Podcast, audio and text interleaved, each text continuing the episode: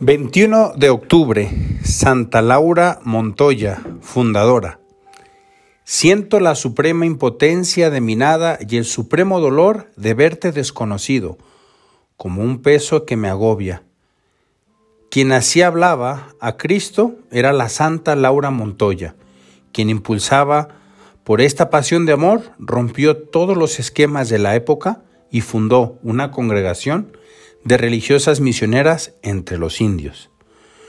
María Laura de Jesús Montoya Opewi nació el 26 de mayo de 1874 en Jericó, Colombia. Su padre fue asesinado cuando ella apenas tenía dos años. Laura, huérfana y pobre, aprendió de su madre a sufrir con paciencia. Aunque creció sin estudios hasta los 16 años, más tarde llegaría a ser maestra educadora, pedagoga, escritora, formadora y mística.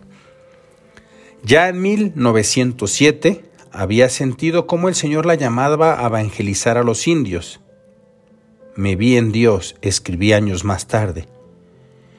Y como que me arropaba con su paternidad, haciéndome madre, del modo más intenso de los infieles me dolían como verdaderos hijos.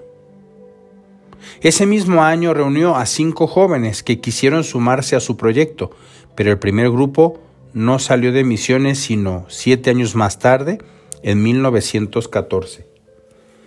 En este año, el obispo de Santa Fe de Antioquía aprobó, apoyó la fundación de las misioneras de María Inmaculada y Santa Catalina de Siena. Esta nueva congregación rompía algunos de los moldes y estructuras tradicionales, pues era impensable que una congregación femenina de misioneras.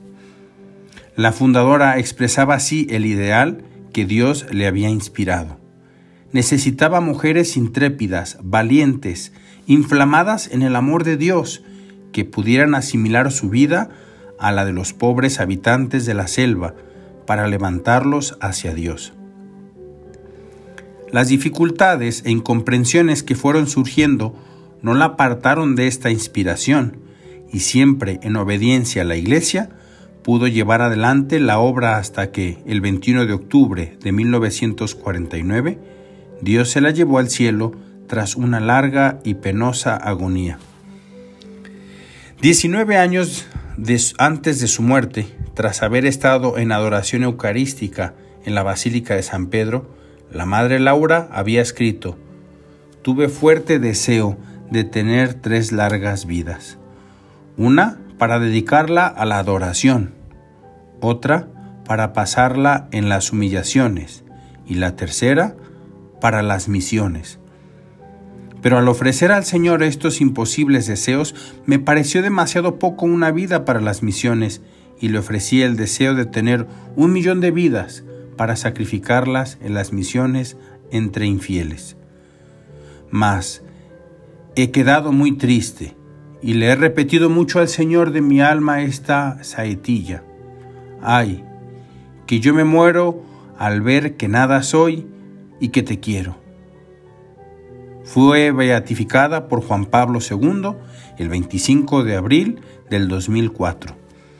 El Papa Francisco la canonizó el 12 de mayo del 2013, convirtiéndola en la primera santa colombiana.